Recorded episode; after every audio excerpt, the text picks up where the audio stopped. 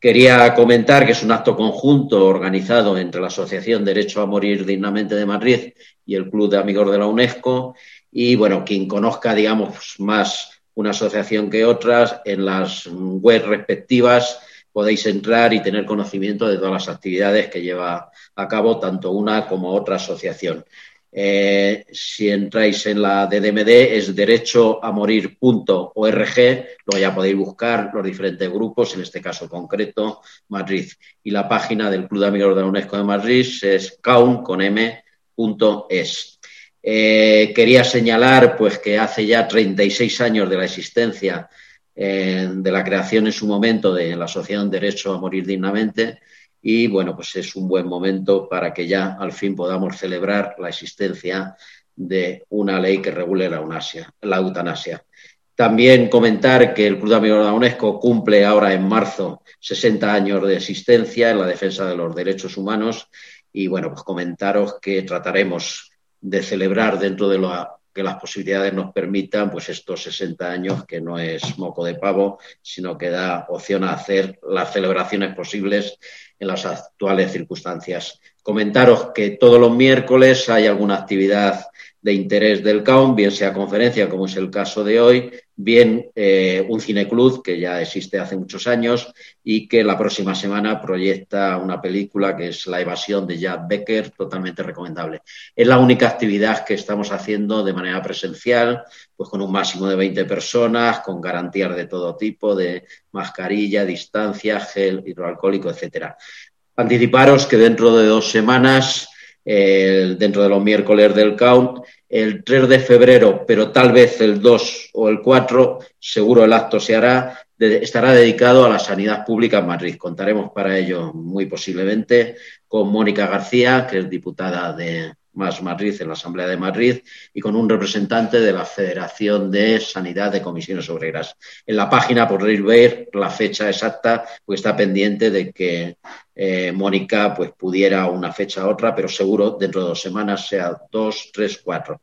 Bueno, yo creo que ya para entrar directamente a lo que va a ser el tema de esta tarde, el pasado 17 de diciembre es una fecha importante, mucho más lo será una vez que esté aprobada la ley, pero ese día la proposición de ley orgánica de regulación de la eutanasia fue aprobada en las Cortes, en el Congreso, por eh, una amplia mayoría. Todavía hay que estar pendientes de lo que pueda ser el recorrido del texto en la tramitación en el Senado. Luego posiblemente Fernando nos comente qué recorrido puede quedar por delante antes de que pueda entrar en vigor la ley más allá de aspectos legales, técnicos, sanitarios, yo creo que hay que resaltar la importancia de que estamos ante la conquista de un derecho civil fundamental, como es el hecho de elegir cuándo y cómo se quiere morir. Este derecho yo creo que es equiparable perfectamente a otras conquistas, como ha podido ser la ley del matrimonio igualitario, la interrupción voluntaria del embarazo y demás. Bueno, establecido ese derecho, eh, legalmente cada persona pues se dará las circunstancias que le permitan elegir en qué momento de su vida considera que su proyecto vital se ha terminado y con una serie de circunstancias considera pues que no quiere seguir, sobre todo si eso representa un proceso de sufrimiento, de grave deterioro y demás. Es libertad para elegir, como dice el lema, el eslogan de DMD, libres hasta el final. Se trata de que cada persona pueda elegir, que no lo haga el líder religioso de turno, el médico que pueda tocar o el político del momento.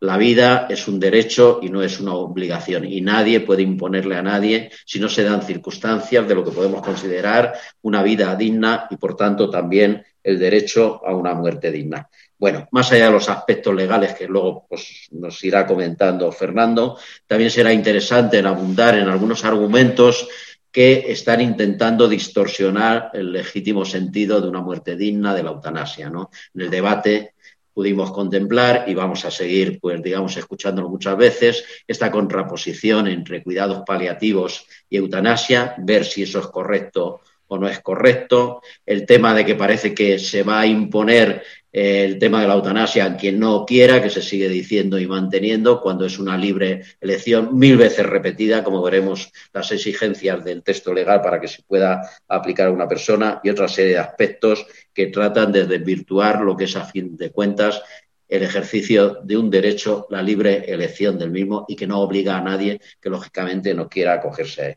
Bueno, la importancia del testamento vital, declaración de últimas voluntades, el papel que juega en la ley y todos los aspectos que merece la pena ir conociendo porque en su momento, afortunadamente, confiemos mayores percances, se convierta en ley. Todo esto es lo que podemos charlar eh, con Fernando y todas las dudas y todas las apreciaciones que podamos hacer, pues será un placer poder charlar. Yo ya antes de dar paso a Fernando Marín, sí un reconocimiento, pues sí un agradecimiento a todas las personas que posibilitan que estemos a punto de disponer de esta ley. Nombres, pues los más conocidos, aunque Fernando seguramente os ampliará el de otras personas, pues lógicamente eh, Ramón San Pedro, la familia de Maribel eh, Telaeche, María José Carrasco y Ángel Hernández, y como no, en otro ámbito, nuestro querido amigo que fue Luis Montes, que además tuvimos ocasión de charlar en varias ocasiones con él en el Club de Amigos UNESCO, en el local de Atocha. Sin más, simplemente voy a dar ya la palabra a Fernando Marín, comentar muy brevemente que él es médico, que es el presidente de la Asociación Derecho a Morir de Madrid, vicepresidente en el ámbito estatal de Derecho a Morir. Y sin más, pues Fernando, cuando quieras. Muy bien, pues, pues muchas gracias al CAUN, como siempre, está este compañero de viaje tan estupendo que tenemos ¿no? en la lucha por, una sociedad laica, por los derechos humanos. ¿no? Es imposible entender el derecho a la disponibilidad de la propia vida, el derecho a la eutanasia, al suicidio asistido, a la muerte voluntaria, eh, sin eh, la defensa del resto de los derechos humanos, ¿no? Sería absolutamente incongruente, ¿no? Y esto se, todo forma parte de un conjunto en el cual pues, muchas personas, muchísimas eh, eh, personas, lo que queremos es que la sociedad sea cada vez más justa, más libre y sea mejor. ¿no? Yo voy a, contaros eh, en plan práctico cómo ha quedado la ley, ¿no? dejando atrás pues que nos hubiera gustado, que no, para luego si queréis que lo comentemos en el, en el coloquio, pues, pues lo hacemos, ¿no? Y voy a utilizar para eso, porque creo que puede quedar más claro una pequeña presentación, ¿no? Em, como decía Antonio, la ley ahora mismo está en el Senado. Lo que nos llega es que no va a haber eh, enmiendas. ¿Por qué? Pues porque la ley primero se presentó en el 17 por Unidas Podemos, luego se presentó por el Partido Socialista, se volvió a presentar, ha estado 10 meses en la Comisión de Justicia y ahí ha habido tiempo de sobra para hablar. Eh, todos los partidos que están en el Senado estaban representados en la Comisión de Justicia y es ahí donde había que haber defendido como así se hizo, ¿no? Eh, las enmiendas que hubieran creído pertinentes. Ahora leído algún artículo de algunas cosas que podían faltar, bueno, no aportan realmente nada mm, eh, importante a la ley, ¿no? O sea, no hay nada eh, muy significativo. Se podría someter a todo un proceso de debate de nuevo, pero sabemos que el Senado es lo que es. Por suerte y por desgracia, pues mm, si desapareciera, nadie lo notaría, ¿no? Por lo tanto, lo que le corresponde, por el papel que se le ha asignado, es pasar el trámite, que no haya ponencias, que no haya veto y que eh, a finales de marzo pues, la ley esté en el boletín oficial del Estado. Lo primero que, hay que plantearse, a ver si esto funciona, así, ah, ahora sí, es quién, ¿no? ¿Quién tiene derecho? Eh, según la ley. Bueno, la ley llama la atención que hace un corte en los 18 años. ¿Por qué? Pues por, por, evitar conflictos. ¿no? Esto es una metedura de pata a nuestro juicio, porque a partir de los 16 años eh, cualquier persona es una adulta en términos de salud, de asistencia sanitaria, rechazo de tratamiento, testamento vital. En algunas comunidades lo puede hacer, en otras no, pero tiene derecho a rechazar cualquier tipo de tratamiento. Por lo tanto, eh, la muerte voluntaria, que no es más que otra expresión de esa libertad individual, de ese consentimiento que nos tienen que pedir para cualquier cosa que tenga relación con nuestro cuerpo, también debería reconocerse en menores de edad, pero no ha sido así. ¿no? Son mayores de 18 años que sean residentes en España, puede ser del espacio Schengen, o que esté empadronada por los temas de la emigración durante más de 12 meses ¿no? en, un domicilio. ¿no?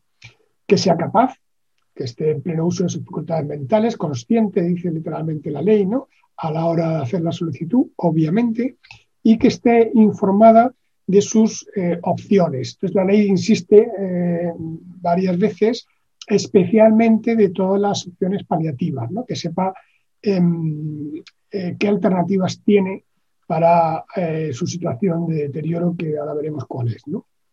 Hay que hacer dos solicitudes en un plazo mínimo de 15 días. Esto hace que el proceso de solicitud no sea de un día para otro, salvo excepciones, y estas excepciones son una pérdida de capacidad inminente, podría ocurrir que una persona eh, lo tuviera muy claro, hiciera su petición, cumpliera los requisitos porque es un enfermo terminal de cáncer, por ejemplo, y hay algo que está amenazando su situación y el médico ve que puede entrar en una semana, en cuatro días, en cinco, en un proceso de pérdida de, capacidad para expresarse. Entonces, en estos casos se podría eh, levantar este plazo de 15 días y, hacerlo inferior al tiempo que, el tiempo suficiente para localizar un médico consultor que ahora veremos eh, qué, papel juega. ¿no? Y la otra opción en la cual no hay que respetar este plazo de 15 días es cuando una persona tiene un testamento vital. Cuando una persona ya no se puede expresar, ya no puede decir, dar permiso ni solicitar nada, pero ha dejado claramente su documento de instrucciones previas que llegada a una situación determinada quiere que le ayuden a morir de acuerdo a la ley de eutanasia, que es lo que dice el, modelo del testamento vital de DMD. ¿no? Cualquier persona que haya puesto en otras instrucciones este, este párrafo estaría cubierta. ¿no? Sí que luego lo podemos comentar, nosotros recomendaremos actualizarlo para ser un poquito más específicos. ¿no? Entonces, mayores de edad, residentes, más de 12 meses empadronado, dos peticiones en un plazo de 15 días. ¿Y cuáles son las condiciones de salud? ¿Lo puede pedir cualquiera? No, no lo puede pedir cualquiera. Todas las leyes de eutanasia eh, implican que la muerte voluntaria es medicalizada, es decir, que se debe a un deterioro de la salud que entra dentro del ámbito de la medicina. Y aquí divide dos, grupos, ¿no?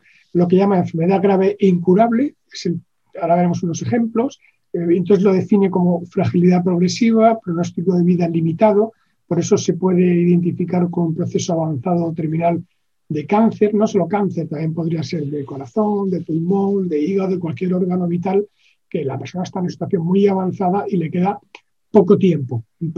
Afortunadamente el legislador no ha cometido el error de poner seis meses, eh, simplemente un pronóstico de vida limitado, entendiendo que es ese proceso terminal. Al definirlo con lo de fragilidad progresiva, se entiende muy bien que, es el, que se refiere al, proceso terminal, que es el más típico, el más frecuente en las peticiones de eutanasia.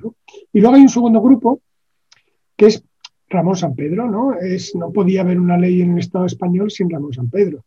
Entonces es un padecimiento grave y crónico e imposibilitante. Aquí ha metido una palabreja un poco, mm, ya nos acostumbraremos, ¿no? que fundamentalmente lo define por la pérdida de autonomía, la capacidad para valerse por sí misma de esa persona. ¿no? Y, por supuesto, sin posibilidad de curación o mejoría apreciable. ¿Qué tienen en común estas situaciones de deterioro? Lo fundamental de la ley, el sufrimiento físico o psíquico constante e intolerable. En un caso dice intolerable, en otro insoportable es lo mismo. Eh, cuando una persona tiene este sufrimiento por una situación crisis irreversible, pues puede solicitarlo. ¿no? Pues decía, la enfermedad grave e incurable, pues habla claramente de sufrimientos físicos o psíquicos constantes, insoportables, sin posibilidad de alivio que la persona considere tolerable. Esto es muy importante porque es cada persona la que juzga hasta qué punto su, sufrimiento es intolerable. Dependiendo de cómo se acerque cada uno, cada profesional o cada eh, persona que no se lo solicita ¿no? a esta petición em, eh, podrá comprender con más facilidad o con menos que es una petición de ayuda a morir. Es decir, ninguna persona pide la muerte porque sí. Ni siquiera aunque su vida eh, esté muy deteriorada. Ni siquiera aunque su sufrimiento sea atroz. Porque las personas son conscientes de que se enfrentan a la muerte, de que lo que piden es el cero absoluto, la nada. Independientemente de las creencias de cada uno, el único mundo conocido es este que, el que vivimos. Entonces, las personas que solicitan la muerte no están jugando, ya han reflexionado sobre eso. Y por supuesto que si tuviera un alivio que fuera satisfactorio, no la pedirían, por supuesto, ¿no? Pero han llegado al convencimiento, después de la información que les han dado, de que eso no es, no es posible, ¿no? Lo que os decía del pronóstico de vida limitado y en un contexto de fragilidad progresiva, que significa que estás muy débil, que cada vez puedes hacer menos actividades satisfactorias, que cada vez la vida es más difícil. ¿no? Carlos eh, eh, Santos fue un ejemplo clarísimo. Este hombre tenía un quiste ahí radicular en, la columna lumbar, muy cerca de, la zona de control de esfínteres, que le provocaba bastante dolor. Ya todavía era capaz, cuando nosotros le conocimos, de subirse en el tren y venir a Madrid, vivía en Fongirola, pero tenía claro, tenía claro que hasta ahí, que hasta ahí, que no quería seguir. Y no le quedó más remedio que eh, mm, una autoliberación, que decidirlo por su cuenta. ¿no? Lo hizo en un hotel de Madrid, fue generoso y se ofreció a conversar con Juan Semillas, que hizo un reportaje en aquel tiempo, hacía 10 años, que estuvo muy bien, fue muy significativo. ¿no? José Luis Agüez, que es conocido por el CAO, ¿no? por su militancia, por su enfermo de cáncer de pulmón, que mm, le hubiera gustado más claridad, más claridad por parte del equipo de paliativos. Cuando él le plantea al equipo de paliativos, yo no puedo más, yo no puedo más, esto ya se me está haciendo muy cuesta arriba, eh, le dicen que no le pueden sedar porque todavía de alguna forma no se está ahogando lo suficiente. ¿no? El síntoma para el equipo de paliativos no es refractario, que es el problema que tenemos con la sedación paliativa. ¿Por qué la sedación paliativa no puede sustituir a la eutanasia? Pues porque no depende de la voluntad de la persona. Depende de un juicio clínico de que sus síntomas sean refractarios. Y ese juicio clínico exige la participación de los profesionales. Y los profesionales pues están habituados, porque es un poco el dogma, porque se ha incorporado así en la práctica habitual, a que los paliativos ni adelantan ni retrasan la muerte. Por lo tanto, hasta que no te estés muriendo físicamente, no te van a ayudar a morir. Entonces la sedación paliativa no te sirve, ¿no? También hizo un reportaje estupendo con, Emilio de Benito, el caso de María José, ¿no? Que, bueno, digamos que ha sido ya la gota que ha colmado el vaso por la crudeza, por la, porque es importante saber que estamos hablando de personas que tienen un sufrimiento intolerable y que ya no pueden más, que ya no pueden más y que su muerte no perjudica a nadie. ¿no? En el caso de María José, que llevaba 25 o 30 años con una esclerosis múltiple, pues hace varios años, o antes de 2019, en el 17, 16, 15, sería un padecimiento crónico eh, imposibilitante. Ya al final, pues ya se confundía con el proceso terminal porque estaba muy deteriorada, con lo cual cumplía los requisitos de ambos, de ambos grupos. Y luego la ley tiene el acierto, afortunadamente, no se quedan los enfermos de cáncer, de incorporar este otro concepto de padecimiento grave, crónico e imposibilitante, ¿no? que bueno, pues tiene toda esta eh, definición.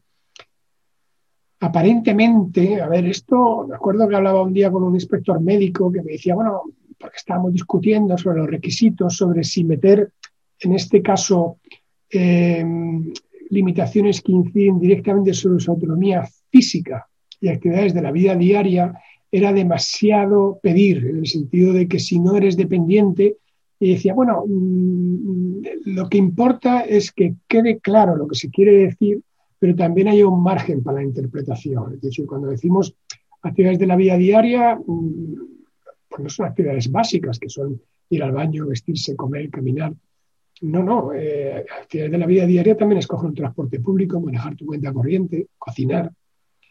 Valerte por ti mismo, valerte por ti mismo es ser autónomo, pero ser autónomo que pueda vivir sola. Si no puedes vivir sola porque tienes una demencia leve, que ya empiezas a tener problemas de memoria, manejar las cuentas, las compras, mm, las, las tareas domésticas, pues también eres dependiente, ¿no? Y tampoco tienes posibilidad de curación ni mejoría y hay bastante certeza, una certeza absoluta, por desgracia, de que esas limitaciones van a persistir en el tiempo. Por lo tanto, luego habrá que ir caso por caso. Parece claro, el extremo es, como decíamos, Ramón, Ramón San Pedro, pues estaba claro que era un padecimiento grave, crónico imposibilitante, no tenía autonomía física, era persistente, ninguna posibilidad de curación. introduce la palabra padecimiento para no decir enfermedad, porque efectivamente hay quien discute que una persona tetrapléjica, pues bueno, puede tener secuelas de un traumatismo, pero no está enferma. En un sentido, mm, bueno, da igual, la cuestión es que tiene ese padecimiento que le hace vivir una vida muy peculiar. Y aquí muchas veces se produce esta, este absurdo, ¿no? De las comparaciones, ¿no? O sea, que, que y Ramón lo decía muy bien, ¿no? Dice, yo no pido la muerte para ninguna persona, ni, ni, ni para ninguna persona tetraplégica, ni una persona que sea marinero, ni por supuesto para todos los gallegos que vivan en su pueblo, ni mucho menos. Yo la pido para mí, porque para mí esta vida es insoportable, esto es horroroso. Vivo en un cuerpo muerto, no puedo más. ¿Eso significa que la tetraplegia signifique vivir en un cuerpo muerto? No, no, ni mucho menos. Si esto es la grandeza de la libertad y de la pluralidad, hay que permitir que cada persona viva su biografía según sus propios valores. Y esto no menosprecia el esfuerzo que puede hacer cualquier otra persona por vivir con una mm, diversidad funcional. Entonces, a veces, eh, bueno, al principio aparecía la palabra discapacidad, luego se cambió por imposibilitante para no estigmatizar. Yo estoy muy de acuerdo, creo que el lenguaje inclusivo es importante, pero claro, hasta cierto punto. Es decir, como si los enfermos de cáncer protestaran porque en la ley se permite morir a los enfermos terminales de cáncer. No, señor, esto es una opción no una obligación, como decía Antonio hace un momento. ¿no? Ramón es el caso claro, y luego ha habido otros casos muy conocidos, pues eh, eh, eh, Pedro Martínez, Carlos Martínez, José Antonio Arrabal, ¿no?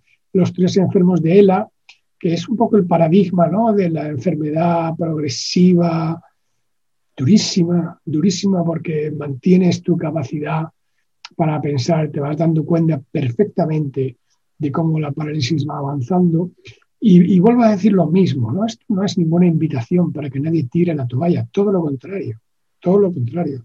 Estas tres personas, eh, cuando supieron que podían liberarse de su sufrimiento cuando ellos quisieran, respiraron.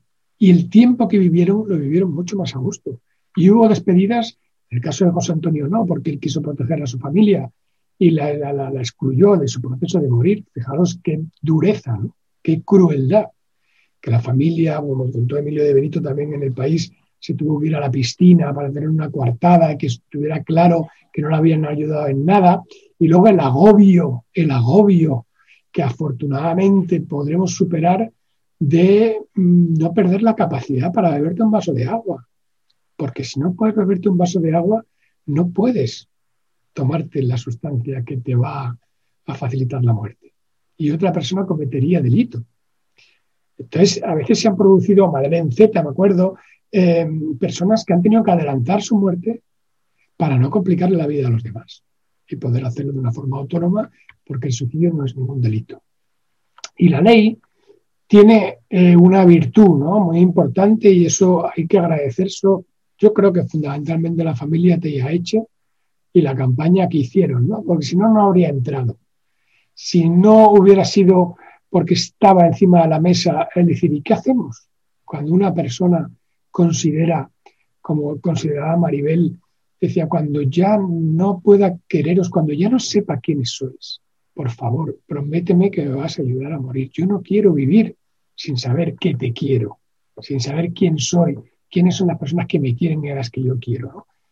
Esto significa que la vida con un deterioro cognitivo avanzado, en la cual no sabes quién eres, qué te pasa, no tienes conciencia del futuro, ¿no merezca la pena? Pues depende.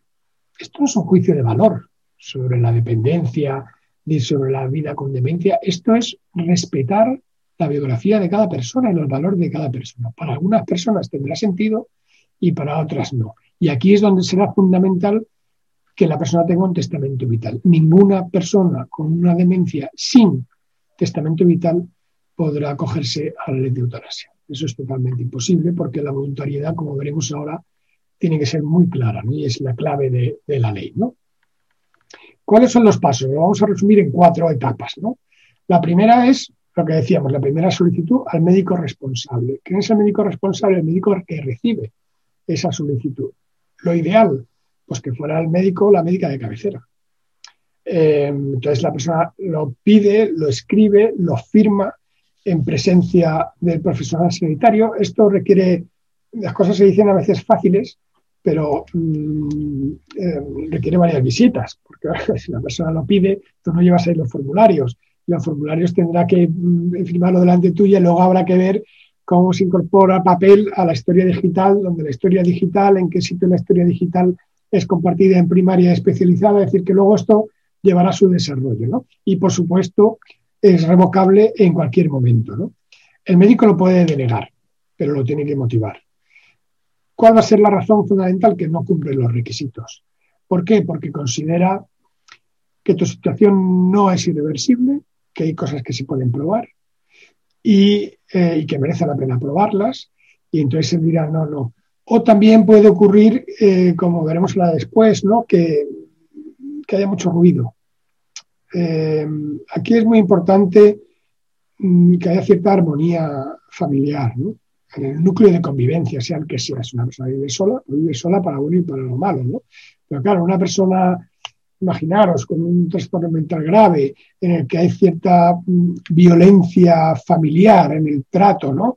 De reproches, de gritos, pues es un contexto difícil para aclararse, ¿no? y para comprobar que no existen presiones, que es una mm, decisión meditada, si es una persona con un trastorno mental grave, que tiene alucinaciones, en el momento está más o menos bien y además tiene un cáncer terminal, lo está pidiendo por su cáncer, pero bueno, pues puede haber casos complicados.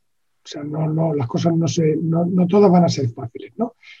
Y entonces, si el médico eh, la deniega, tiene que mandar su exposición motivada y la persona solicitante puede reclamar a lo que llamamos la Comisión de Garantías eh, y Evaluación en, 15 días, ¿no? Y luego ahora veremos cómo se resuelve, ¿no? ¿Qué hace el médico cuando recibe una solicitud? Bueno, fundamentalmente hablar, hablar, ¿no? Oye, Paco, Lola, está que viene, ¿no? Habrá muchos casos en los cuales al médico no les pille de sorpresa. Ya desde el diagnóstico la persona empezó a decir, mira, yo pienso de esta manera y no pienso llegar hasta el final, ¿no? Y si ya se ha probado la eutanase y la persona recibe pues, un diagnóstico de una situación amenazante para su vida y piensa de esa manera, lo comentará con su profesional de confianza cuando existe, porque a veces hablamos de la atención primaria y las situaciones personales son muy diferentes. Hay personas que no tienen ningún profesional de referencia y hay otras personas que tienen la suerte de contar con una persona con la que pueden confiar. A veces es la enfermera de cabecera, pero está trabaja en equipo con la médica y se puede, se puede hacer muy buen equipo. ¿no? La médica el médico comprueba los requisitos, establece un proceso deliberativo sobre las opciones. Claro, no puede ser que una persona esté ah, en un AI, ¿no? que no puede casi respirar porque eh, tiene dolor y ni siquiera ha probado los analgésicos. ¿no? A no ser que, bueno, pues una situación extraña, un poco eh, extravagante de una persona que no quiere tomar analgésicos. Bueno, pues eso podría ser un problema, pero hay que ver qué opciones hay para aliviar ese sufrimiento. Y el, profesional tiene que darle toda esa información por escrito en un plazo de cinco días para que bueno, la persona lo pueda consultar, pueda meditar sobre eso, reflexionar. Pasan 15 días como mínimo. Y Paco, o Lola, o María dicen, oye, Manolo, doctor López, quiero seguir para adelante con esto, han pasado 15 días, los llevo contando día a día y ayer no vino usted, ya es el día 17, pero esto para adelante. ¿eh? ¿Estás segura? Sí, sí, tal. Bueno, entonces tiene que, de nuevo, bueno, hablamos de los paliativos, a lo mejor en esos 15 días, en el caso de que no nos conociera, pues ha conocido al equipo de paliativos, en otros casos no hará falta, puede ser simplemente una consulta telefónica, por ejemplo, con un enfermo con una esclerosis amiotrófica, hay poco margen un poco margen para mejorar su calidad de vida y su sufrimiento que obedece a la desaparición de las actividades satisfactorias, a personas que no quieren vivir una vida en la cual se van paralizando poco a poco. Y eso no tiene solución. Puede haber otros casos, pues una dificultad respiratoria, unos vómitos, algunos síntomas que, bueno, que requieren un tratamiento y luego la persona compruebe si ha mejorado o no ha mejorado. Entonces, en estos 15 días se puede comprobar qué pueden ofrecerle los paliativos. A las 24 horas de este proceso deliberativo, que es el segundo, eh, se resuelven dudas, reitera su voluntad y entonces el médico o la médica lo comparte si el paciente le autoriza con su equipo asistencial. En el, caso del hospital, pues la enfermería. La enfermería puede jugar un papel muy importante porque puede confirmar, ¿no? de ser testigo de que esa voluntad es clara e inequívoca, de que no hay cosas raras, de que no dice una cosa cuando está delante este hijo y cuando está delante esta hija no la dice. Em, y luego también lo puede eh, compartir con los familiares, que es lo ideal, que, designe la, persona solicitante. ¿no? Firma el consentimiento informado y entonces ya la segunda solicitud está lista. El médico responsable tiene que avisar a un segundo médico, que es el médico consultor, que ahora veremos, dice que tiene que ser independiente, es decir, que no pertenece al mismo equipo. Eh, si es médico de atención primaria, el equipo es el médico y la enfermera de cabecera, somos del cupo. O sea, el médico de la consulta de al lado ya no pertenece al equipo, aunque el equipo de atención primaria sean siete médicos. Pero el concepto de equipo es que puede haber alguna influencia de un médico sobre otro. Si los médicos son independientes y no conoce al paciente, pues el médico de, la consulta de al lado podría valer como, como consultor. ¿no? Sí que dice que conozca la patología, bueno, pues depende, si es una patología muy rara, eh, pues igual hay que buscar un especialista, pero si no, pues basta con un médico clínico que vea pacientes.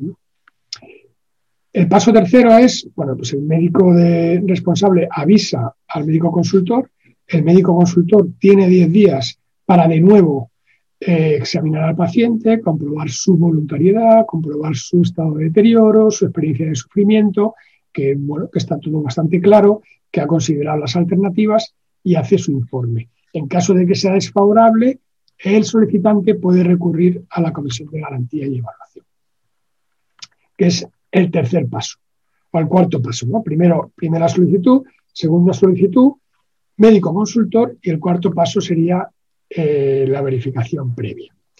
La verificación previa es, eh, España, esto no existe en, en Países Bajos, ni en Bélgica, ni en Canadá.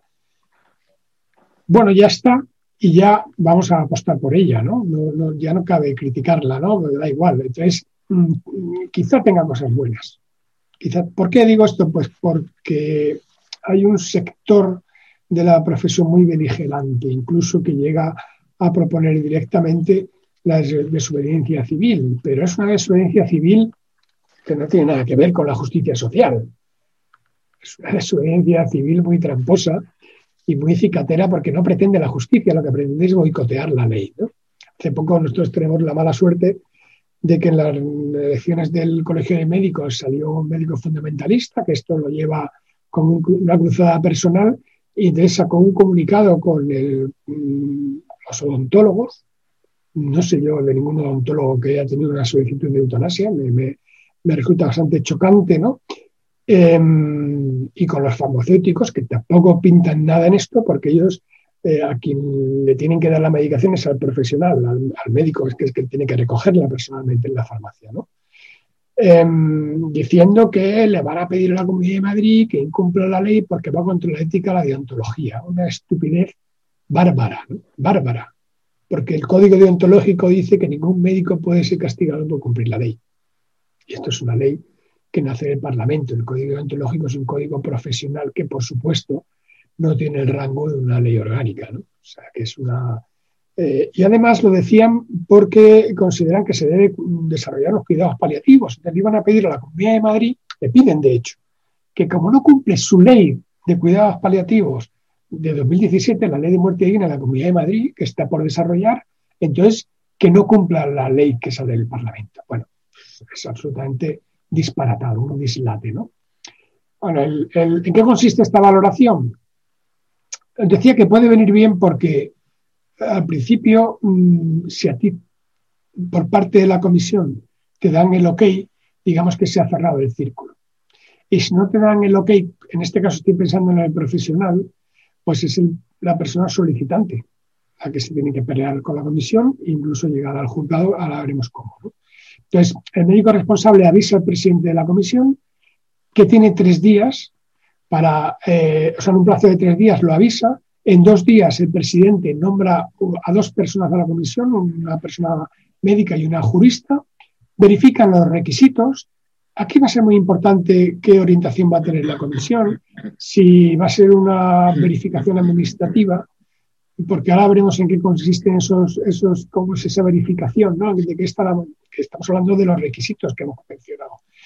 eh, hace un informe en siete días. Si es desfavorable, la persona puede reclamar a la Comisión de Garantía y Evaluación. Si es favorable, ya vale como un pronunciamiento oficial y el presidente se lo dice al, médico ¿no?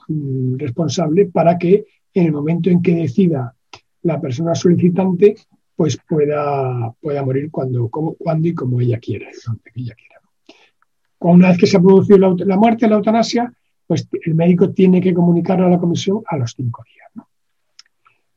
Em, la ayuda a morir, ¿no? La ayuda a morir es curioso, ¿no? Decía una que no, que la palabra suicidio no sale una sola vez en toda la ley, ¿no? Bueno, estas son las cosas de los prejuicios y los tabúes, ¿no? suicidio tiene esa connotación violenta, en soledad, generalmente trágica. Es un melón eh, que caben muchas cosas, ¿no? Entonces hay que especificar. Y de hecho en, Estados Unidos hay todo un movimiento para decir, oiga, la muerte asistida no tiene nada que ver con el suicidio, no le llamen suicidio, por favor. Nosotros sí le llamamos suicidio asistido, médicamente asistido, porque no nos parece eh, que haya ningún problema y porque todo el mundo entiende que se refiere a otro tipo de suicidio, un suicidio lúcido, compartido, en el que tú das razones, has respetado los plazos, estás acompañado de tu familia, es pacífico. Y entonces eh, puede haber una eh, administración directa, como dice la ley, y es que el médico te pone una inyección, normalmente pues, te pone un poco de midazolam primero para que te duermas, luego un barbitúrico, que suele utilizar tiopental, a veces propofol, no tiopental, y luego te ponen curare, una sustancia curarizante para que dejes de respirar. ¿no? Y la otra opción es darte un jarabe con pentobarbital que te preparan en la farmacia y tú te lo bebes. Los médicos prefieren la vía intravenosa porque es mucho más segura. si tú quieres quitarte el dolor a alguien, eh, no le das un, para hacerle una colonoscopia, ni le das un mirazolán por boca y esperas hasta que se absorba, se vaya distribuyendo, le vaya haciendo efecto y la persona se vaya durmiendo. Se la pones en la vena y en dos minutos ha dormido la persona. Es una cuestión técnica, ¿no? Y aquí no está, aquí es donde no, se juega el tema, el tema se juega en la toma de decisiones, que es lo que, lo que hay que certificar, como hemos visto antes. ¿no? Pero bueno, la ley te ofrece esas dos opciones. ¿no? Cabría la posibilidad de que, lo veremos, de que un médico objetara la eutanasia, pero no suicidio asistido. Porque cada uno somos cada uno. Bueno, pues decía, el médico consultor pues es un facultativo con formación en el ámbito de las patologías que tal y que, y que no pertenece al mismo equipo, como decía. La objeción de conciencia. Bueno, esto eh, es verdad, es verdad que en ningún país del mundo ningún médico es obligado a practicar, a ayudar a morir a nadie. Esto es la realidad, ¿no? Eh, y además está bien, tiene que ser. De hecho, incluso en Bélgica y en Países Bajos lo especifican, la eutanasia no es un derecho, es una opción que una persona puede tomar de mutuo acuerdo con el profesional. Esto es importante, tiene que ser de mutuo acuerdo. Esto no es ni caer paternalismo ni pedir permiso, no, porque va a haber suficientes profesionales para atender esto, porque la mayoría de los profesionales ya en el siglo XXI son bastante respetuosos con la libertad de cada uno. Y cuando el, el profesional vea ¿no? Eh, eh, esa experiencia de sufrimiento de la que estamos hablando, ¿no? estas fotos que han salido, estos casos, pues por un mínimo de compasión mira, sí, sí, venga, no lo tenía claro, pero yo te ayudo. Yo voy a ver cómo se hace, no lo he hecho nunca, me voy a informar y aquí será importante establecer unas redes de apoyo y de soporte para que los profesionales se sientan seguros. ¿no? Entonces la ley lo que dice es que, bueno, que puedes objetar, pero que eh, primero tiene que ser si participas directamente, no vale uno que pasaba por ahí, ¿no? Eh, como ha ocurrido en otros ámbitos, ¿no? O sea, jueces que han objetado el no inscribir un matrimonio igualitario. Esto es un disparate, ¿no? Farmacéuticos que han objetado eh, eh, el, preservativo o la píldora del día después. ¿no? Bueno, tiene que ser la persona que participe directamente en la eutanasia y lo que dice es, ¿y cómo lo hacemos? Pues tiene que haber un registro para que yo sepa si estoy gestionando este, esta prestación, ¿no? Estoy gestionando un equipo, una zona, un territorio, ¿cómo lo puedo organizar? ¿Cuántos objetores tengo? Pero claro, esto choca, tiene un problema y es si la objeción es genérica o es caso por caso. en principio debería ser caso por caso, pero también puede haber casos que sea. Yo no lo voy en ningún caso con nadie. Sería mucho mejor que en lugar de apuntarse a un listado sin conocer a las personas que te puedan pedir ayuda, tú se lo tengas que decir a cada persona, que tú en conciencia no le puedes ayudar.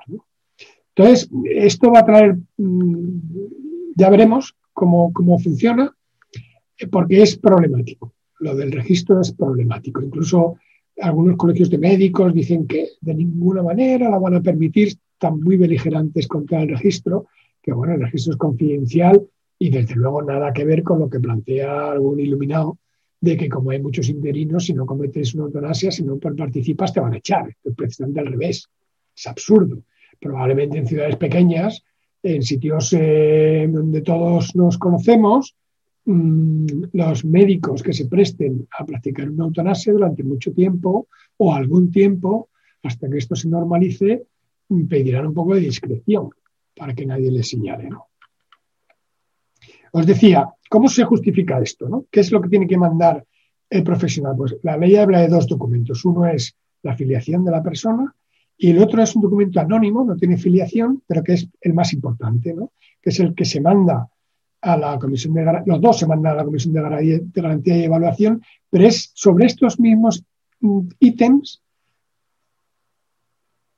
tienen que eh, estos mismos eh, ejemplos son los que valoran tanto el médico responsable como el médico consultor como el médico y el jurista de la comisión. Y es si se han respetado los plazos, si se cumplen los requisitos, esto se certifica con una historia clínica, ¿no? Claro, una persona que aparezca yo he conocido algún caso eh, muy raro, ¿no? De una persona, una mujer que tenía un cáncer de mama y jamás había ido a un médico convencional. No tenía ni un papel.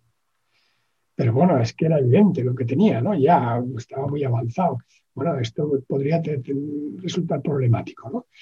La naturaleza del sufrimiento, que es continuo e insoportable, esto va a traer tela porque es difícil Fijaros que estamos hablando eh, que tú tienes que contar en cuatro líneas, mm, describir el sufrimiento insoportable, eh, continuo e inaceptable para esa persona. Bueno, pues tenemos que ir aprendiendo a ver cómo se cuenta eso para que quede bastante claro y no haya duda, ¿no? Porque, porque yo lo dice, bueno, para que hacer una breve descripción y esto a veces no es fácil, ¿no?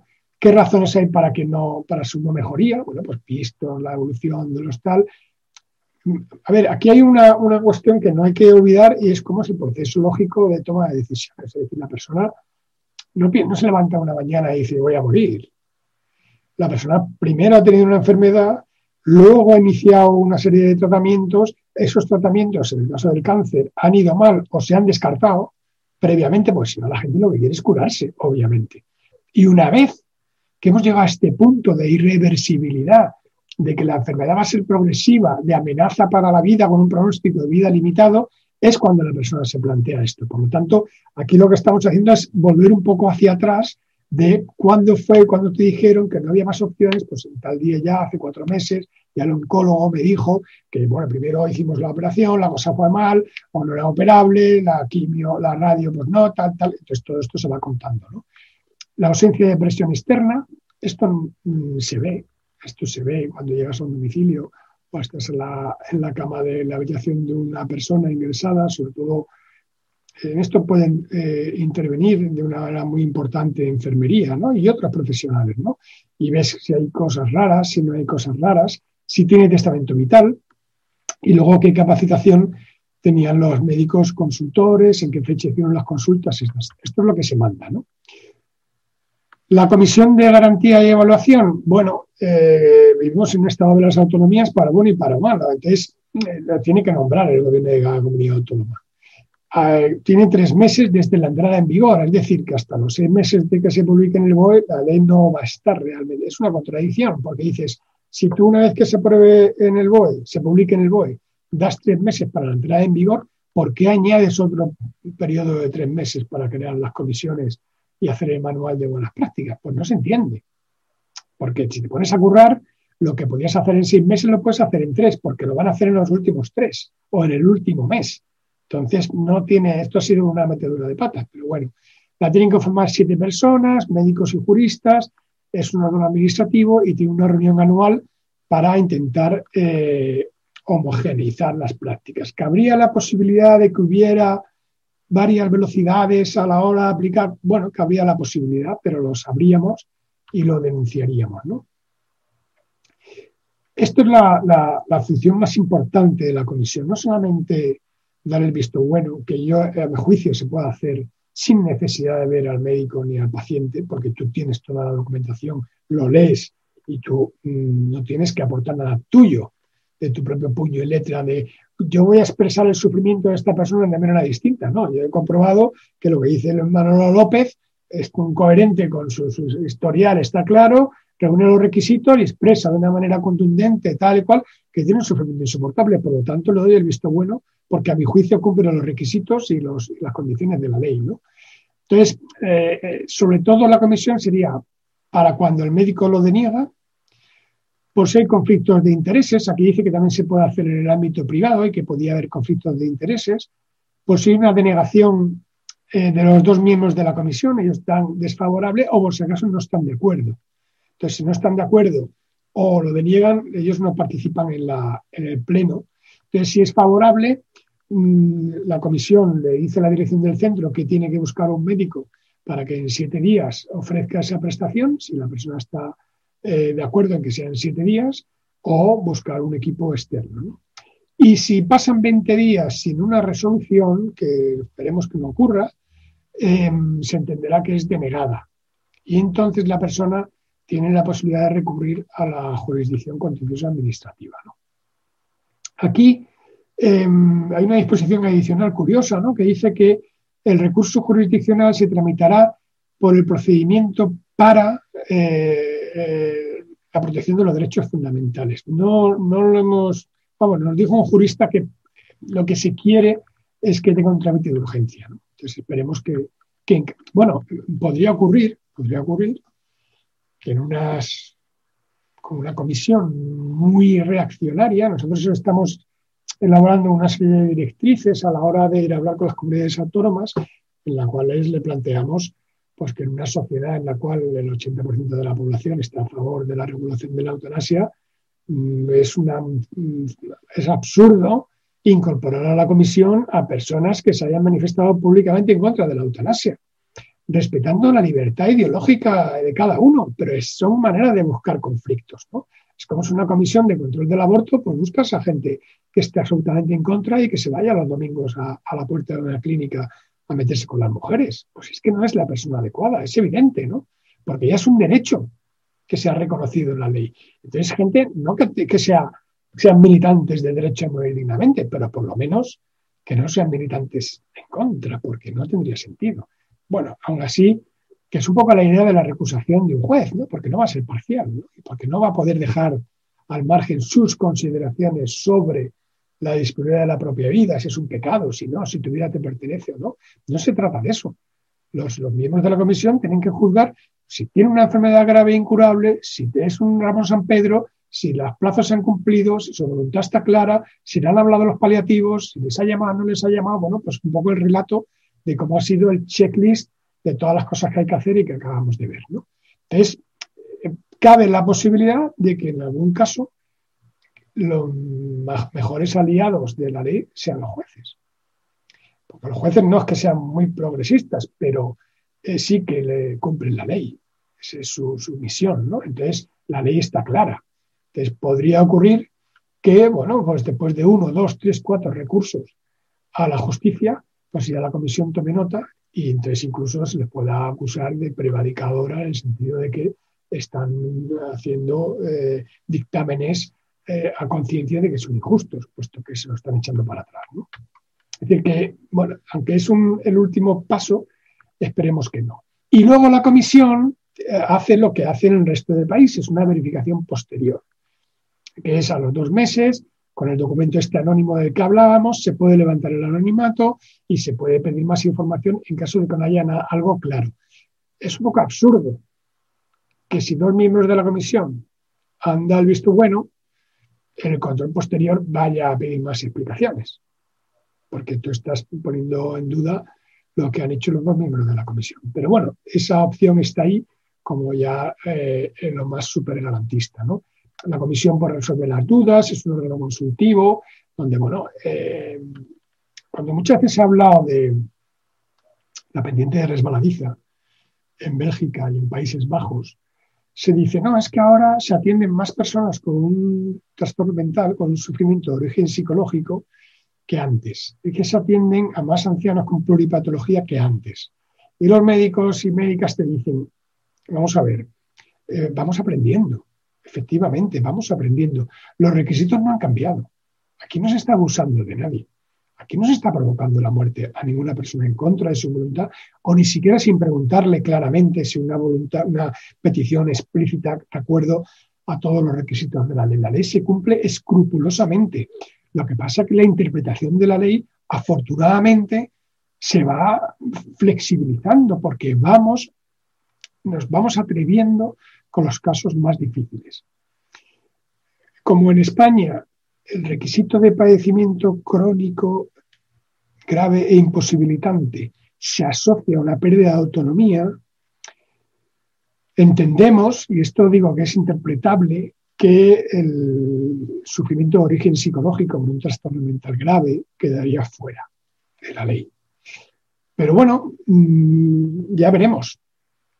Ya veremos, habrá que ir caso por caso y ver cómo, lo decía porque si la comisión tiene que resolver dudas, tiene que ir creando un cuerpo de conocimientos sobre cómo se, se practica la eutanasia en el Sistema Nacional de Salud, con una casuística que iremos viendo año tras año y sobre esto iremos formando todo un cuerpo de conocimientos sobre la muerte voluntaria que nos dé suficiente seguridad a la sociedad respecto a que se están cumpliendo los requisitos, que no hay abusos, de que la gente, y sobre todo que cada vez incluya más peticiones que sean claras, inequívocas, reiteradas y tal. Hubo ahí sus dudas al principio con la proposición de ley sobre si se iban a mantener las penas atenuadas o no. Veréis que el 143.4 del Código Penal se mantiene prácticamente igual. Lógicamente, cambia los requisitos. Cuando antes hablaba eh, de enfermedad grave que conduciría necesaria su muerte, ahora es la enfermedad grave e incurable, y donde decía que produjera graves padecimientos permanentes y difíciles de soportar, ahora habla del padecimiento grave crónico imposibilitante, ¿no? que se asocia, parece mm, la idea, ¿no? el concepto a, la dependencia, al deterioro físico. ¿no? Desaparece la, palabra víctima, que no, venía a cuento, y se, y, se incorpora el 143.5, que es el que hace impune la eutanasia si se, si se hace de acuerdo a lo que dice la ley. ¿no? Ya vamos a acabar. Hay una cosa que no entiendo muy bien y tenemos que preguntar, y es que pero me lo han preguntado y no lo sé, así que no me lo preguntéis, si lo sabe alguno que lo diga. Dice, la ley es orgánica, excepto los artículos 12, que habla de la comunicación a la Comisión de Garantía y Evaluación tras la eutanasia, que el médico lo tiene que hacer en cinco días, el artículo 17, que es sobre la comisión, y 18, que también son las funciones de la comisión. Entonces, esto es una ley ordinaria.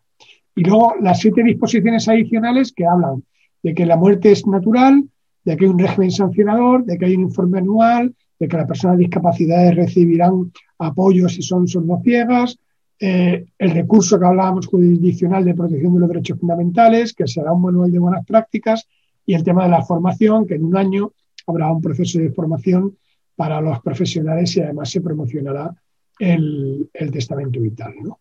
Y luego la, la, transitoria única que habla de que si no hay un reglamento de orden interno, pues se aplica una ley del sector público. Entonces, esto por lo visto es ley ordinaria no conozco las razones. Y yo creo que con esto más o menos le hemos dado un repaso a la ley y ahora podemos ir a la parte más, más interesante y es de, coloquio. Bueno, pues muchísimas gracias a Fernando por su exposición, que además con la ayuda del PowerPoint permite pues verlo todas las veces que queramos. Comentar que pasada una hora, dos como mucho, eh, la grabación del vídeo estará disponible para todas las personas que quieran pues facilitárselo eh, a, quien pueda interesar, volverlo a ver y demás. Eh, las personas que están ahora en directo siguiendo esta charla pueden formular comentarios, preguntas a través del chat de YouTube. Voy a hacer ya traslado de la primera anotación que nos manda Ángel González Castrillo, y es la siguiente, es si recomienda a Fernando actualizar el testamento vital que esta persona registró hace eh, cinco años. Sí, sí, sí, sí lo recomendamos porque fijaros que eh, el testamento vital fundamentalmente va a ser para em, la demencia, también podría ser para una situación catastrófica de salud la cual la persona quedará en estado vegetativo.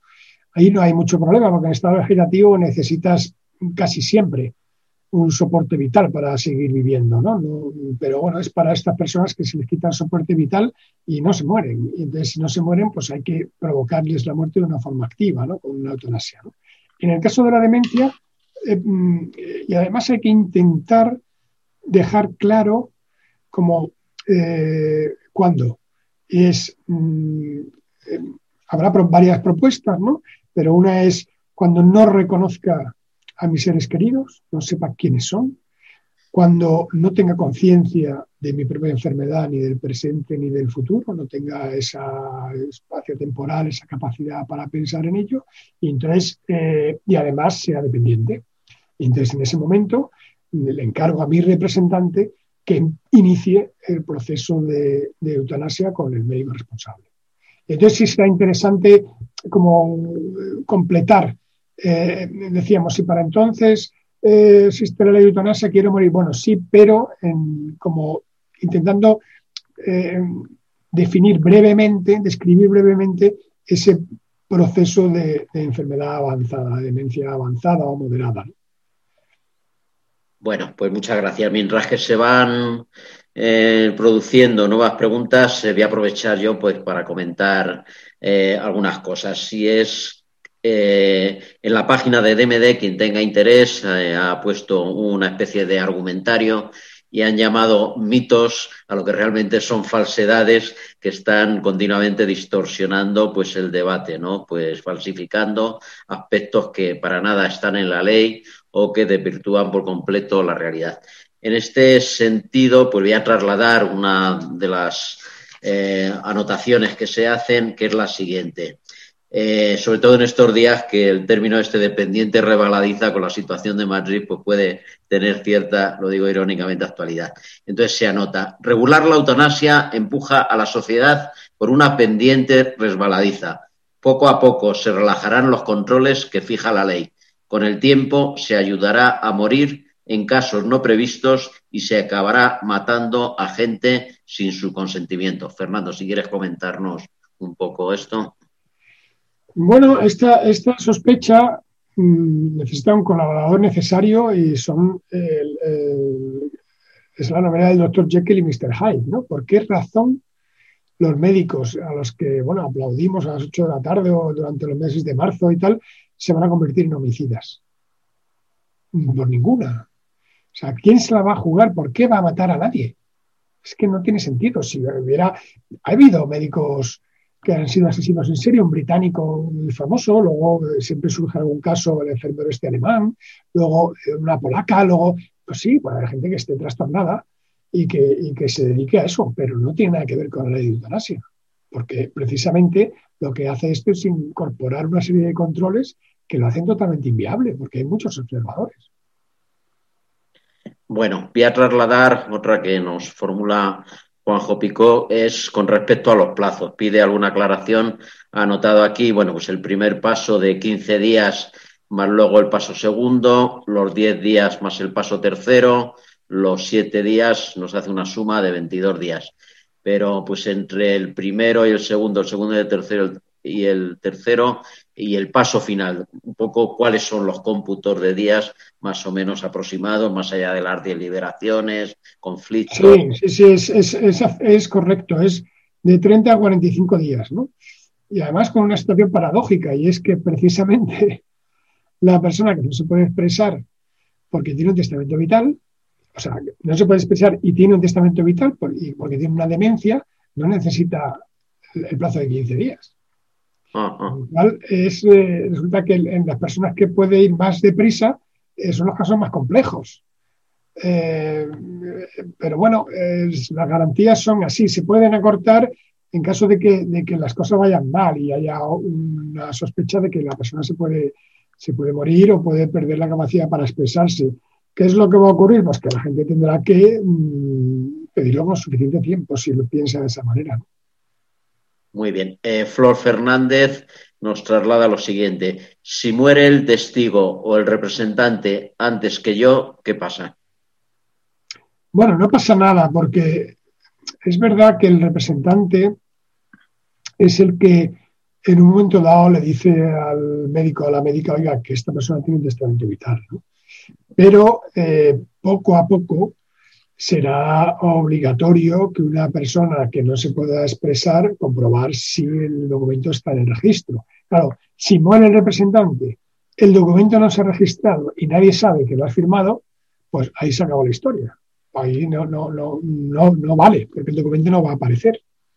Entonces tenemos que intentar primero que esté registrado y luego, en caso de que eso ocurriera, pues intentar poner otro representante segundo que fuera más joven pero aún así, el médico, de hecho, la ley, mm, la ley prevé que haya un documento, un testamento vital sin representante. Entonces, el médico, en el momento en que conoce que esa persona tiene el documento, lo lee y comprueba que la persona ha pedido, ha solicitado la eutanasia con antelación, tiene la, la obligación de llevarla a cabo. Muy bien. María Rapillo nos traslada la siguiente cuestión. Eh, perdón, no tengo claro quién nombra a los miembros de la Comisión de Garantía y Evaluación. El gobierno de cada comunidad autónoma. Eso es lo que dice la ley. Muy bien. Raquel Martínez nos anota, las administraciones van a tener la obligación de hacer campaña para realizar testamento vital, entre interrogantes. Sí, sí, esa obligación ya la tienen en 10 comunidades autónomas por lo menos, pero no la cumplen, que es un poco, eh, es decir, cuando veíamos la ley de nuevo, habla de promover el testamento vital, de difundir la ley, de que los médicos conozcan los requisitos, incluso de un proceso de formación específico que tiene que estar listo al año de, de su entrada en vigor, mm, a la vista de lo que hicieron con la ley de autonomía del paciente y luego las leyes de muerte digna, pues nuestras expectativas son pocas. Pero bueno, por eso está la sociedad civil que se tiene que organizar, se tiene que formar, se tiene que, y tiene que pelear por sus derechos, ¿no? Y ahí estaremos por eso. Pero lo tienen que hacer, lo tienen que hacer. Muy bien. Mientras van entrando más preguntas, comentar que en la página de Derecho a Morir de .org se encuentra una charla reciente que hubo un encuentro con un médico de origen español que en Bélgica pues venía practicando hace años pues la eutanasia. Recomiendo a todo el mundo pues que acuda y pueda verla. Yo le quería... Adrián, sí, sí, además lo de Adrián, antes que has comentado lo de paliativo... Quería que comentaras tú un poco lo más interesante que reveló alguien que viene practicando ya desde hace tiempo. Era muy, muy, muy interesante porque él decía, él había estado trabajando eh, como médico de paliativo durante varios años y decía que en su experiencia eh, son caminos diferentes. Es decir, que sí que puede haber algún paciente eh, que entre, mm, que pida y que reciba una asistencia paliativa, que al final eh, solicite una eutanasia, pero que son los menos. Que la gente que entra, las personas que entran en, en la ruta paliativa, podríamos decir, pues van a aguantar hasta el final prácticamente. Luego, bueno, pues tienen ahí la sedación, que es una herramienta muy interesante, que duermes al paciente, como decíamos antes, y, el tránsito de la vida a la muerte es, en, inconsciencia, ¿no? lo cual es bastante dulce, ¿no? Pero que las personas que piden la eutanasia, en su experiencia, eh, la piden antes de entrar en esa etapa de deterioro progresivo, que es donde los paliativos despliegan todo su potencial y donde realmente pueden aliviar bastante bien eh, el sufrimiento, ¿no? Entonces, que son personas que no quieren llegar a ese grado de deterioro. Y entonces que renuncian antes de llegar ahí.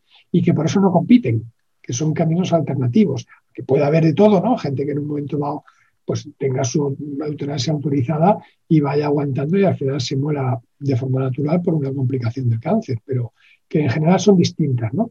Y luego otra cosa muy interesante eran las razones, ¿no? Decía que son, que no se improvisa, ¿no? Que no surge de la nada, que, eso es lo que nosotros llamábamos coherencia biográfica, que obedece a unos valores, una manera de entender la libertad. Son gente independiente, autónoma, no quieren, no quieren verse así. Y otros pues se resignan, tampoco quieren verse así, pero son capaces de adaptarse y tiran para adelante. Y van viviendo hasta que, hasta que su cuerpo ya no puede más. Pero algunos no quieren esperar hasta que su cuerpo no le quede un ápice de energía y prefieren renunciar antes. Son formas de ser diferentes, ¿no? formas de estar en el mundo muy distintas. Y ninguna es mejor que otra, vamos, eso por supuesto. Muy bien, traslado una pregunta de Lucía Martínez eh, que anota, ¿hay en la web de DMD alguna guía para actualizar el testamento vital hecho hace años? Estamos en ello, todavía no. Dejarnos un mes, que ya estamos con el nuevo formulario, ley discutiendo que si... Eh, porque yo me acuerdo, claro, luego empiezan a aparecer la casuística, ¿no? Por ejemplo, me acuerdo de una señora que había hecho un testamento vital en, Navarra, pero antes de que se regulara el testamento vital, ante notario. Y decía que no quería que la alimentaran con sonda. Ni, y entonces le estaban alimentando, pues estaba teniendo dificultad para tragar con jeringa. ¿no? Ahora ponían así de lado con la jeringa. Y el hijo decía, a ver, mi madre no ponía aquí jeringa, pero yo creo que ella no le hubiera gustado. Que esto no, no, no, ella no estaría de acuerdo. Porque esto es que parece una tortura, ¿no? Esto, ¿no? Y entonces, bueno, pues lo estuvimos discutiendo con la residencia al final dejaron de alimentarla, la mujer se murió y muy bien, ¿no? Y entonces dijimos, pues también hay que poner que no quiero alimentación forzada con jeringa. Entonces a veces quieres meter toda la causística y te salen unos párrafos enormes y hay que discutirlos para que quede claro, que se entienda bien.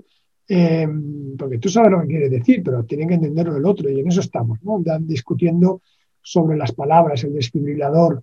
Eh, eh, si el desfibrilador pues hay que desprogramar, porque si no está programado, pues realmente no te lo van a poner en esa situación. Entonces, no simplemente poner marcapasos o desfibrilador, sino desprogramar marcapasos o desfibrilador. Bueno, pues en eso estamos en ello.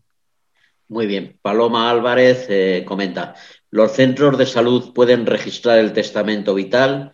Eh, ¿Las personas que ya tenemos testamento tenemos que volver a hacerlo?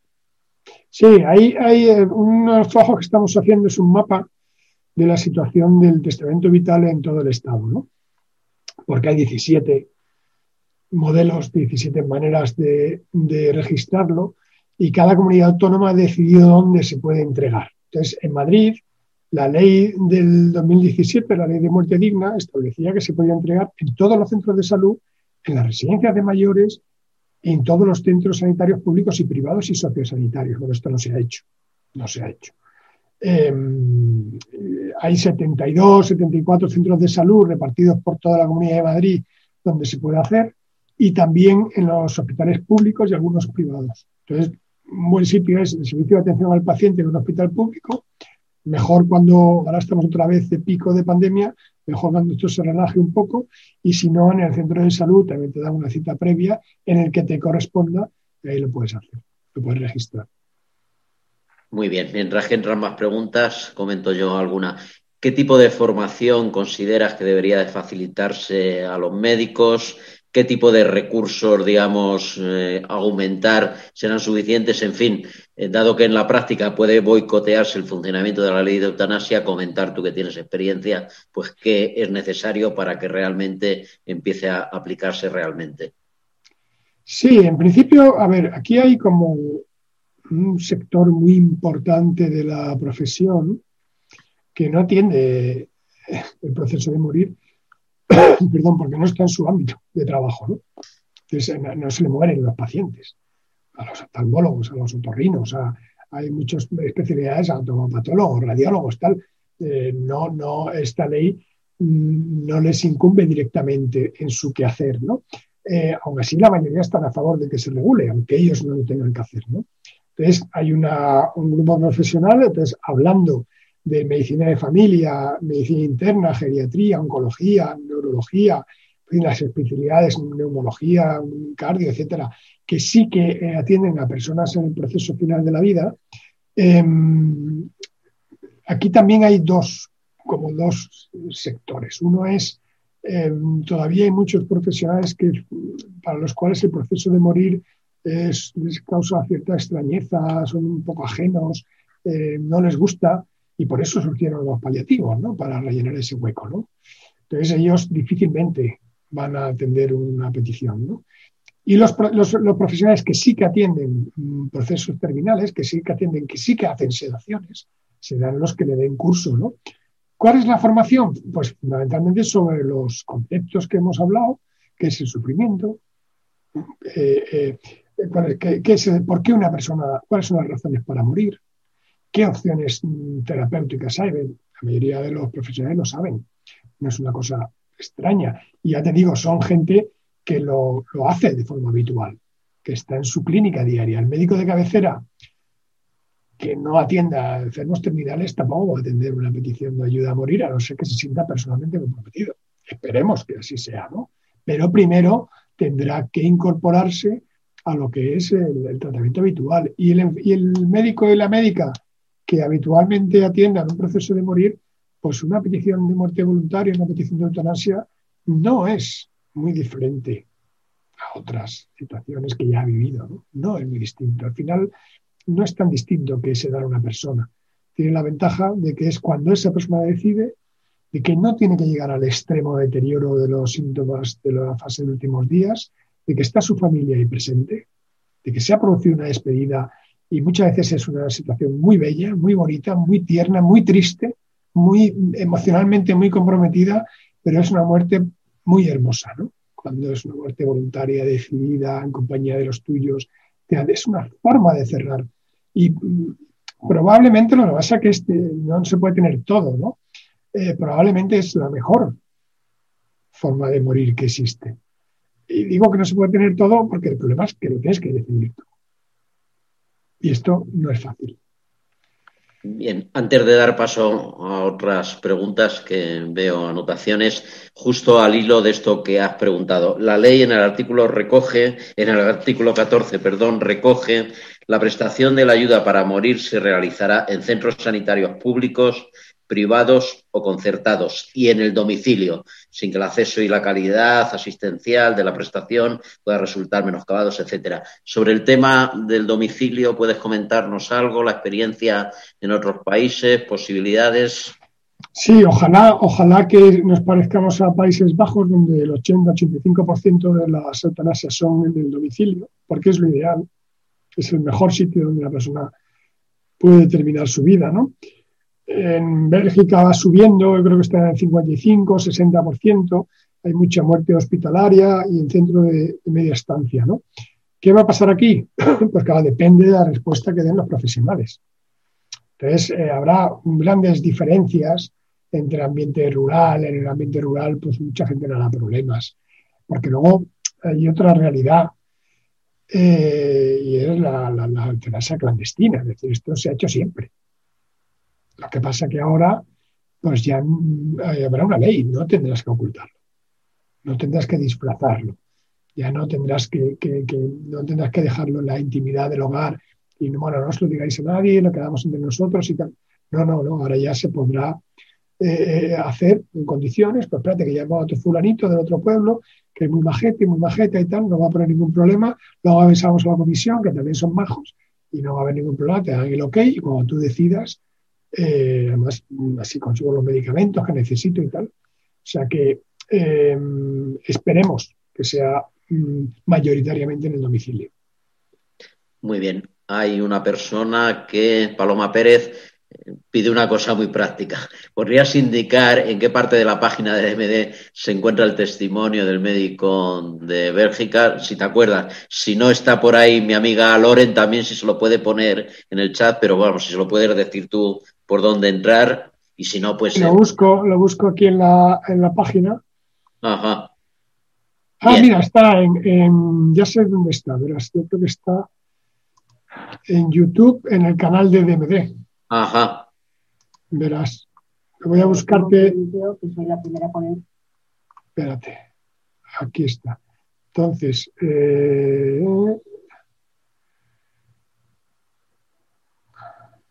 vídeos. Bueno, por no interrumpir, ah, mira, está, sí. Eh, mira, pones compartir pantalla. ¿Veis el YouTube? Ajá. Pues pones derecho dignamente. Y ahí están todos los... Entonces aquí están los vídeos, estos son de la aprobación de la ley y este de aquí abajo es el de, el de Adrián. Muy bien. Venga, aclarado. Muchas gracias, eh, Fernando. Eh, hay otra persona, mm, Ramón Riu, que anota, el artículo 81 de la Constitución reserva a la ley orgánica el desarrollo de los derechos fundamentales. La LORE los desarrolla y ha de ser aprobada con esa forma. Continúa, pero solo han de tener forma de ley orgánica estrictamente los preceptos que conforman los derechos fundamentales. Los demás preceptos son de ley ordinaria y se aprueban por mayoría simple. Si quieres comentar esto. Sí, porque es lo que he comentado de que me preguntaron por qué dice la ley que hay unos artículos, concretamente los de la Comisión de Garantía y Evaluación, que no son ley orgánica, sino ley ordinaria. Y lo acaba de decir él, porque el funcionamiento de la comisión no es un derecho fundamental, es un órgano administrativo y que se regula una ley y es una ley ordinaria. Pues desde ahí viene, es una explicación técnica que nosotros no, yo no sabía y, que agradezco a, esta persona su aclaración. Muy bien, está ya colocado quienes estáis en el chat el, enlace en el que se puede encontrar el vídeo que estábamos comentando del médico Verga. Teresa González eh, nos anota, quien tenga sanidad privada, MUFACE, y no tenga un médico de cabecera fijo y concreto, ¿Puede presentar el testamento en un hospital público? Sí, sí, sí. Em, hay un problema importante con la privada y ya veremos a ver con la eutanasia qué pasa. Al final no, no va a depender tanto de pública o privada como de personas. De personas, ¿no? Habrá neurólogos, geriatras, internistas en la privada que digan, sí, sí, no tengo ningún problema, voy a enterar cómo se hace, cómo consigo la medicación y una enfermedad que me ayude o lo que sea, o vemos con quién lo podemos gestionar, en fin, ya imagino que se irán poniendo, que, serán capaces de dar respuestas si quieren, ¿no? Y el testamento vital pasa lo mismo. Puedes ir a un centro público, en un centro público del sistema SERMAS, en el Servicio Público de Madrid, no te piden la cartilla. Tú puedes ir, aunque no seas de la seguridad social, a registrar tu testamento vital y te lo tienen que hacer.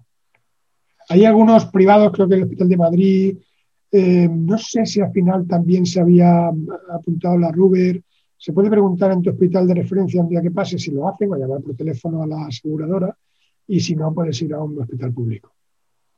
Muy bien. Ramón Riu anota un comentario. No han de ser ley orgánica los artículos relativos a aspectos estrictamente administrativos, etcétera. Por esa razón entiendo que es un error calificar de orgánico el artículo 16.1 y de ley ordinaria el 16.2. Se, continúa. Se trata de un aspecto formal, pero toda vez que pueda haber recursos contra la ley, sería bueno corregirlo antes. Muy bien. Bueno, eh, vamos a ver. Eh, mientras que entran otras preguntas, eh, has comentado brevemente, pero quizás merecería la pena resaltar qué aspectos ha venido defendiendo de Mede y seguirá defendiendo que consideras que podrían haberse recogido en la ley y de momento no van a estar recogidos. Sí, la ley, bueno, pues tenemos, es una ley nueva, hay un sector profesional en contra, eh, todo llega en un momento muy malo, eso es evidente, ¿no? La pandemia es un momento malo para, para muchas cosas, ¿no? Y mm, esto significa que no se debería haber aprobado, no, porque las leyes hay que aprobarlas al principio de la legislatura o si no, no se aprueban. Y esto es una ley para, para décadas, con lo cual no pasa nada por, eh, bueno, por comprometer, cumplir, cumplir, tu compromiso y aprobar la ley, aunque su puesta en marcha eh, sea más lenta debido a la situación social por la pandemia. ¿no? Eh, digo que es una situación, situación mala porque la profesión, los sanitarios están agotados, están quemados, están, eh, siendo muy, están siendo muy maltratados.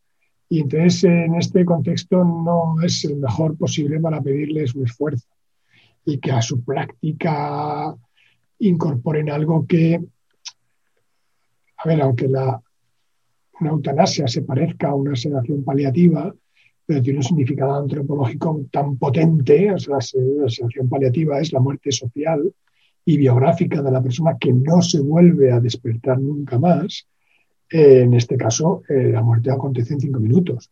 Es decir, que sí que tiene un significado peculiar, ¿no? sí que tiene algo distinto y sobre todo que coloca, coloca la, libertad donde tiene que estar y es la persona. ¿no? Aquí ya desaparece absolutamente el paternalismo, el médico es un colaborador, es una persona de mutuo acuerdo, pero para nada es el protagonista de la decisión. De ahí vienen muchos errores de, conceptuales sobre la eutanasia, de que el Estado autoriza a los médicos a matar gente, como decía una señora, pero esto que no, es que no tiene nada que ver con eso, es al revés. Es una persona que decide morir y le pide ayuda a su médico. Y el médico es un mero instrumento técnico que comprueba, comprueba como profesional, pues cómo, cómo, cuál es la, esa decisión, la profundidad, la, reiteración, la coherencia, ¿no? Lo que decíamos, ¿no? Que no hay cosas raras, que no hay eh, eh, eh, algo que te preocupe, ¿no? Entonces, em, esto es un cambio, un cambio importante. Y tenemos que ser pacientes para que poco a poco, poco a poco, poco a poco, se vaya incorporando en la práctica, pero llega en un momento malo, ¿no? Em, entonces, pero bueno, el momento no lo hemos elegido nosotros. ¿Qué nos hubiera gustado? que se hubieran atrevido con el un poco más, poco más, ¿no? que no hubieran, no hubieran descrito el padecimiento crónico grave e imposibilitante como eh, la pérdida de capacidad de autonomía, ¿no? sino que había, hubiera entrado más claramente las personas con un trastorno de origen, un sufrimiento de origen psicológico, ¿no? el trastorno mental. ¿no? Eh, esto es un menón también complejo, difícil, pero hubiéramos preferido lo, difícil y poder hablar de ello, ¿no? Caso por caso, ¿no?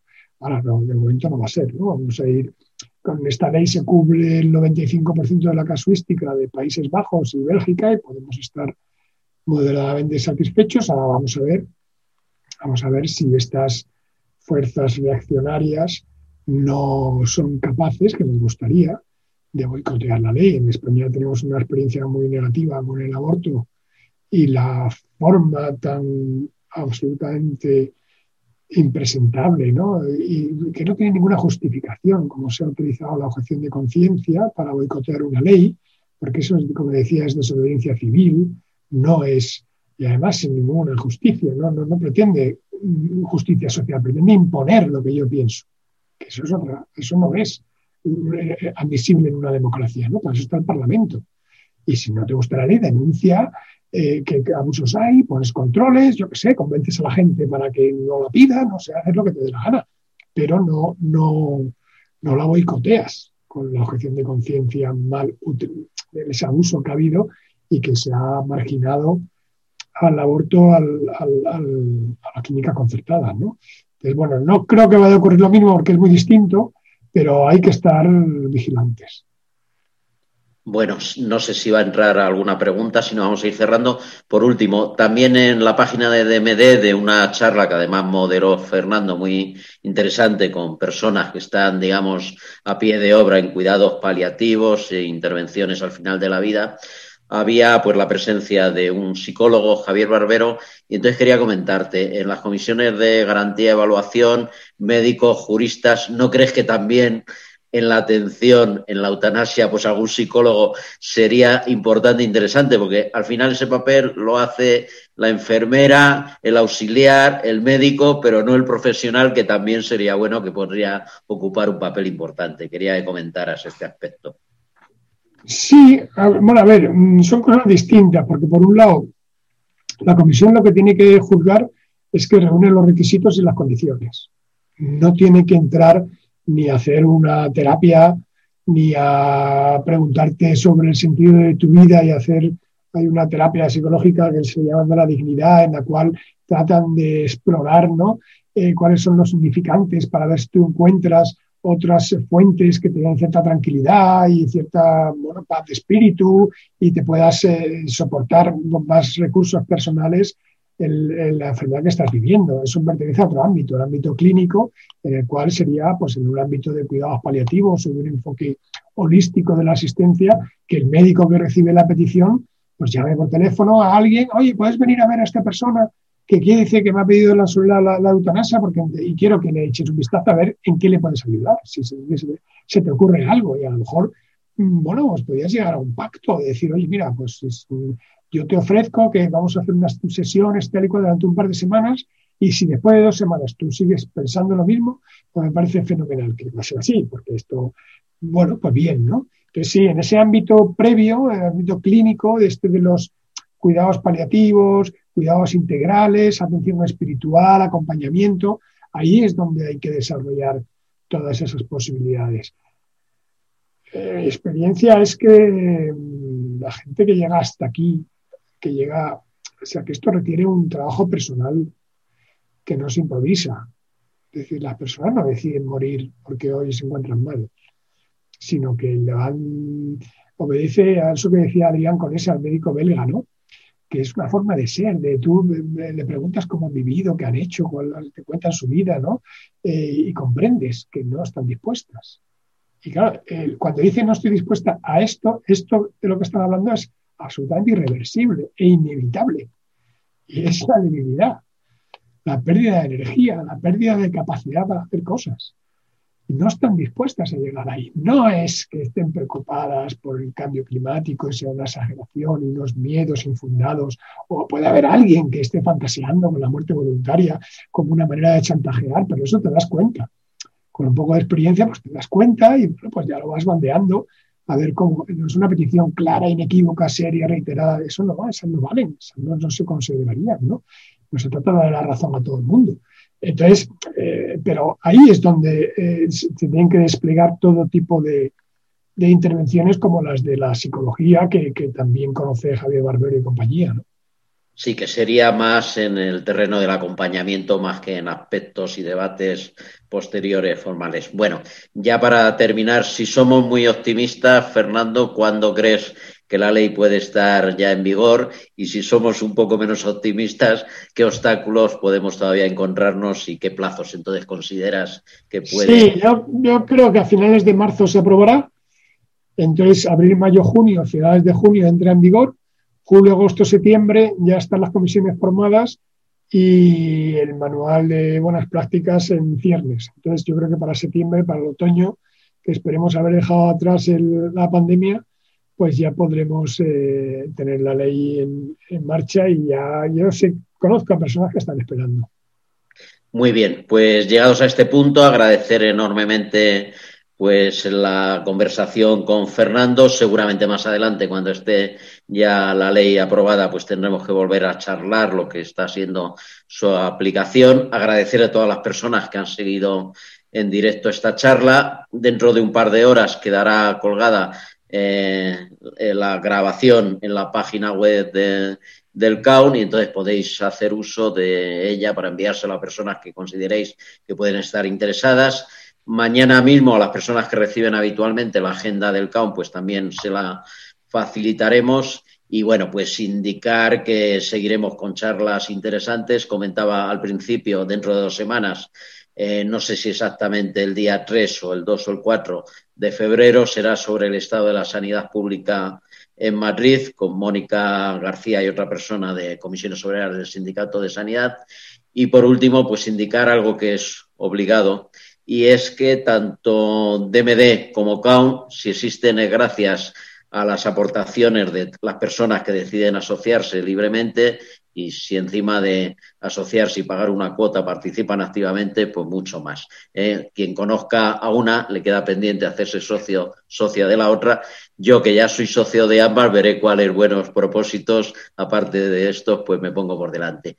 Eh, muchísimas gracias y nada más agradeceros, pues ya digo, vuestro interés y vuestras aportaciones y seguiremos pues tratando de seguir siendo de utilidad y disfrutar de la vida y llegado el caso, pues una vida digna, una muerte digna. Muchísimas gracias. Nada más, Fernando, encantado y hasta la próxima.